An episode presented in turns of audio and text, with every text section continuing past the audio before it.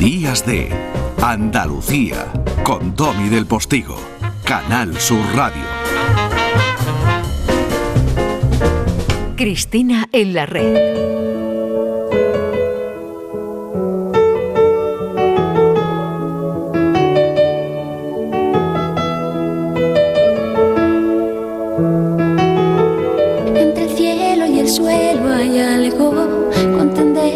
Quedarse calvo de tanto recordar. Cuesta olvidar a algunas personas, aunque pasen por nuestras vidas siendo referentes eh, en ese en esas procelosas y extrañas aguas de la política, ¿no? que cada vez más tienen que ver con el marketing y menos con un sólido esquema de valor. Joana, buenos días. Buenos días. Una de esas ¿Qué tal, personas, eh, bueno, Qué, enor- qué bien arrancas, qué bien arrancas siempre.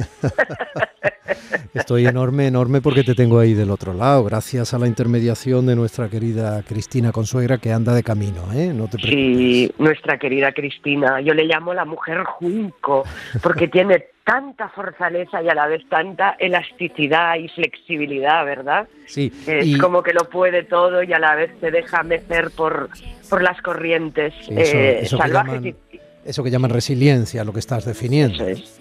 Eso es. Pero que sepas que es una mujer que siempre está en camino. Lo sé, lo sé. Es que siempre que hay, hay que ir a la, en la vida, ¿verdad? Siempre hay que estar de ida. Lo de ir de vuelta, uf, no sé yo si verdaderamente se lo merece la vida. Hay tanto para aprender, ¿no? Tanto para descubrir, siempre, siempre. Bueno, pues esa mujer que siempre está en camino eh, acaba de hacer una parada en su camino vital, ¿no? En ese camino a Ítaca, que en definitiva es Ítaca, como todos sabemos, de hace ya tanto tiempo. Y viene acompañada de Mariona, que es eh, la- el mejor Oh, regalo que nos puede hacer. ¡Qué maravilla! Mariona, Qué cariño, bien. buenos días. Pégate al micrófono un poco, cariño, que tú eres ya una profesional de los medios de comunicación. Echa el micrófono hacia abajo, que está apuntando al cielo. Con Mariona tenemos alguna afinidad, yo creo, ¿eh? Sí. ¿Verdad, Mariona? Bueno, ella no te escucha porque no se ha puesto los auriculares, Ah, pero lo bueno, puedes bien, hacer, bien. Mariona, No. creo, ¿no? A ver, póntelo. Tú escuchas a Joana, que, que te ha, que se ha referido a ti de manera muy amable y muy cariñosa. Hola, Mariona, ¿qué tal? Tienes que darle los buenos días, hija. Buenos días. Buenos días, buenos días, guapa. Es que a Mariona y a mí nos gusta una, una cosa mucho, mucho, mucho, que es pintarnos los labios. Así. Además, con una marca muy concreta que no vamos a dar publicidad de manera gratuita. No, pero es todo alta gama lo que hay en nuestra vida. Mariona, ¿a ti te gusta pintarte los labios? No, es que le, es que le he dicho, a- como he visto a- cuando íbamos de camino a la radio, Sí. he visto que mi, eh, que mi madre se estaba pintando los labios, me apeteció y Y, y- y ya está, y le has dado un bocadito a la de esta. Bueno, a mí me apetece. Cristina, tengo a tu invitada de lujo al otro lado de la sonda. Buenos días, Joana, otra vez. que Buenos hemos días, hablado hace un ratito. Eh, Y bueno, antes de nada, lo que, lo que estábamos comentando precisamente en redes, ¿no? El- la cosa esta tan maravillosa de, de hablar contigo es que siempre señalas hacia lugares que siempre han, a lo mejor han estado ahí, pero tú, que tú los miras. Yo siempre te digo, y esto es, bueno, ya que estamos hablando desde la intimidad con el pintalabios Sí. de Mariona, pues yo siempre digo que es tu, tu huella sureña, ¿no? De, de Sí, nuestro, es el paso verdad. por la tierra, ¿no? Aprendiste muy bien y muy rápido, ¿no? El, el tema de hacia dónde señala la luz. Ese Sí, concepto tan machadiano que, que hace poco nombramos. Y, y por situar un poco el, el punto de partida de la conversación en torno a este ensayo biográfico tan maravilloso, tan recomendable que es Chacón, la mujer que, que pudo gobernar, eh, en el prólogo, en el inicio, ya comentas por qué escribes este libro, ¿no? La vinculación Sí. con, con tu amiga, en primer lugar, con la política, en segundo. Eh, pero nosotros somos muy de casa, Dom y yo somos muy de, de tierra, de raíz y de señalar hacia lo pequeño también. Y yo te quería preguntar por el abuelo, Francisco Piqueras. Oh. Bueno, el, el abuelo es el auténtico, digamos, mentor de, Carmen Chacón, si es que tiene al- algún mentor. Eh, fijaros que siempre durante toda su trayectoria se le, se le etiqueta con nombres de hombre, es la chica de Montilla, es eh, la chica de Zapatero, es la niña de Felipe, es. Y en cambio fue este hombre, eh, Paco Piqueras, eh, un hombre que eh, fue criado, huérfano de padre, fue criado en la colonia obrera, la colonia Castells de Barcelona, de, mm, se, se forjó como anarquista desde muy joven, estuvo en la quinta del biberón, lo, lo, encarcelaron en los campos de concentración y luego en la modelo. Fue un hombre libre, venía de Alcubierre y, eh, pues solo a, modo de detalle, le, leyó con Carme El Capital de Marx cuando tenía eh, em, 14 años. Él se afilia a la CNT con 14 años, imagínate, eh, Paco Piqueras. Y a Carme la, la llevaban cuando ya, afortunadamente, eh, pues eh, digamos, empezó la transición, la llamaban a Argelès eh, a visitar a los exiliados franceses, amigos suyos que se quedaron ahí. Y mm, Karma fue muy consciente de su condición de familia obrera, por un lado, de la terrible carencia, ausencia y, mm, y, desgarro que sufrieron todos aquellos que se tuvieron que ir durante el franquismo de, de España.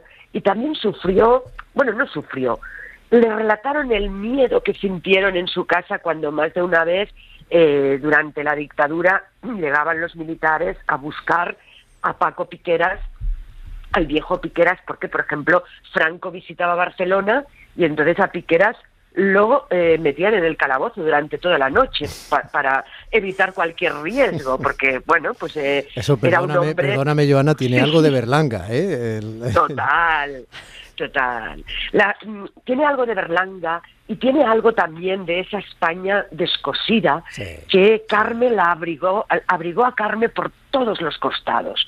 Por el lado de Castilla, Burgos, donde fusilaron a su bisabuelo en agosto de 1936, fue un paseado de Burgos. La briga por el lado de Aragón, de donde viene Paco Piqueras, el abuelo, que es una figura libertaria y que, Cristina, es que nunca la votó a Carmen cuando pudo eso, votarla. Eso lo cuentas en el libro, que es muy divertido. Cómo le intentaban convencer y él decía que no. le, parecía, le parecía una facha ya. Bueno, decía, decía, es un mal menor que sea socialista, pero yo no puedo romper, digamos, ¿no? Mi, mi, mi la fe en, en, mis ideas y yo no voy a votar, yo no voy a alimentar el sistema. Ana, déjame, déjame que distribuya los minutos que tú sabes que eh, nosotros no, no, yo no tengo nada que perdonarte, yo estoy tienes absorbido. no, no, no. Sí, sí, No, que te digo que en la, radio tú sabes que somos relojes, ¿no? En realidad es nuestro mérito. Oye, eh, ¿qué supuso para este país una mujer embarazada de siete meses con esa camisa blanca al viento, eh, pasando revista a las tropas en Afganistán. Mm. Somos conscientes. Mm. O sea, ¿qué supuso para este país eso? O sea, hay cosas en la historia contemporánea de nuestro país que resultan felizmente transversales, pero mucha gente no se da cuenta entre mm. tanta etiqueta, tanta confrontación, tanta historia y tanta histeria, ¿no? Pero ¿qué supuso? ¿Qué nos dejó? ¿Para qué sirvió aquello? Bueno, pues imagínate que esa imagen es la portada del último libro de Historia de España, la colección dirigida por Fontana, eh, y representa mm, verdaderamente uno de los pasos más importantes que hemos dado en la política contemporánea, que es que una mujer embarazada en un momento donde aún se echaban a las mujeres embarazadas de sus trabajos eh, porque bueno pues porque nadie las podía cubrir porque aún se penalizaba el embarazo que llegue a estar al frente de uno de los ministerios más masculinizados y que contraste esa feminidad eh, de la tripa abultada a punto de dar vida frente a las armas eh, y, a los, y a la representación de los tres ejércitos cuando toma posesión, que ella siempre consideró que el ejército no era pacifista, pero sí debía de ser pacificador. Yo creo que esa idea de la pacificación de los estados contemporáneos se fraguó en esa imagen, esa imagen que rompió un gran pedazo del techo de cristal que le valió portadas en toda la prensa internacional, grandes críticas en España y que también le valió una necrológica en el New York Times cuando falleció. La, única política además española que, lo logró. Sí. Qué bonito acunar con esto ese recuerdo. Quizá porque mi niñez sigue jugando en tu playa y escondido tras las cañas duerme mi primer amor. Llevo tu luz y tu olor por donde quiera que vaya y amontonado en tu arena. Guardo amor, ¿Qué tiempos tan extraños nos está tocando vivir? Yo habría esta mañana en parte recordando a Juan Diego Ah. Y, está ahora sonando Serrat. Y Serrat es un hombre muy mayor. Mm, bueno, pero tiene un espíritu ser mayor? Es que yo no creo que sea mayor. Hay gente joven mayor que él. Yo creo que la pregunta es ¿qué es ser Serrat? Sí, qué maravilla. Es muy buena esta pregunta. ¿Qué es ser Serrat? Pues es que Serrat era uno de los grandes. Eh, bueno, yo creo que esta canción que suena era la preferida de Carmen Chacón. De hecho, en el homenaje que se le hizo tras su, tras su fallecimiento en Barcelona, en el Palacio de Congresos de Montjuic, mm, sonó esta canción con, con el permiso de Serrat, digamos, y tuvieron una relación muy estrecha. Eh, es curioso que pongamos ahora esta canción ¿no? en pleno momento de retirada, cuando simbólicamente Serrat significa esta España que abrazaba eh, Karma, ¿no? Desde este Mediterráneo, desde Algeciras hasta Estambul, eh, pasando por, por, supuesto por Cataluña, ¿no? Y, y siempre abrigando este sentido eh, de la mediterraneidad que llevó eh, a todos los lados porque era una mujer muy cosmopolita, era una mujer que tuvo una proyección internacional que según uno de los máximos asesores de Bill Clinton, John Podesta, eh, bueno, pues la señalaban como el verdadero relevo de la izquierda en España, de la izquierda renovadora en España. Joana, hablando de esa izquierda renovadora, y antes ya lo decías, ¿no? que ella llevaba en vena ¿no? Eh, los valores eh, obreros de la clase media, ¿no? Eh, clase obrera, perdón. Em, dos preguntas. Voy a leer un fragmento que está casi al inicio, cuando nos das la bienvenida ¿no? a este libro. Estuvo muy cerca de alcanzar la cumbre del partido, pero los mismos que la habían apoyado en su ascenso desertaron de sus buenas palabras y se refugiaron en sus viejos intereses y prejuicios. Nunca y a pesar de los desalientos se recreó en el peso de la traición. ¿Qué hubiera sido eh, de España? ¿Cómo sería España si Chacón, eh, que muchas y muchos eh, sabemos que si el Partido Socialista Obrero Español lo hubiera permitido, hubiera sido yo creo la primera presidenta de nuestro país? ¿Cómo sería España si Chacón hubiera liderado este, este gran proyecto que es nuestro país? Y en segundo lugar, ¿En qué momento eh, el Partido eh, Socialista eh, se inclina por lo orgánico y desprecia un poco, ¿no? Pues los valores que ella representaban tan ligados a los valores fundacionales del partido. Déjame que, déjame que apostille una cosa ahí. fíjate que si no hubiera sido por movimientos orgánicos, ¿eh? de organicidad interna, quiero decir, intereses de partido. Y muy bien, además, armados. Intereses de partido, probablemente hubiera gobernado este país una mujer con Karma Chacón y mm. posteriormente probablemente hubiera gobernado una mujer este país con Soraya, Soraya Sánchez de Santa María. Santa María fíjate que dentro de sus respectivos partidos, como alternativas de poder, ambas mujeres fueron... Boicoteadas por sus propios partidos. Sí, sí, sí. Así es, y sufrieron una gran violencia mediática, en el mm. caso de Chacón, una gran violencia política.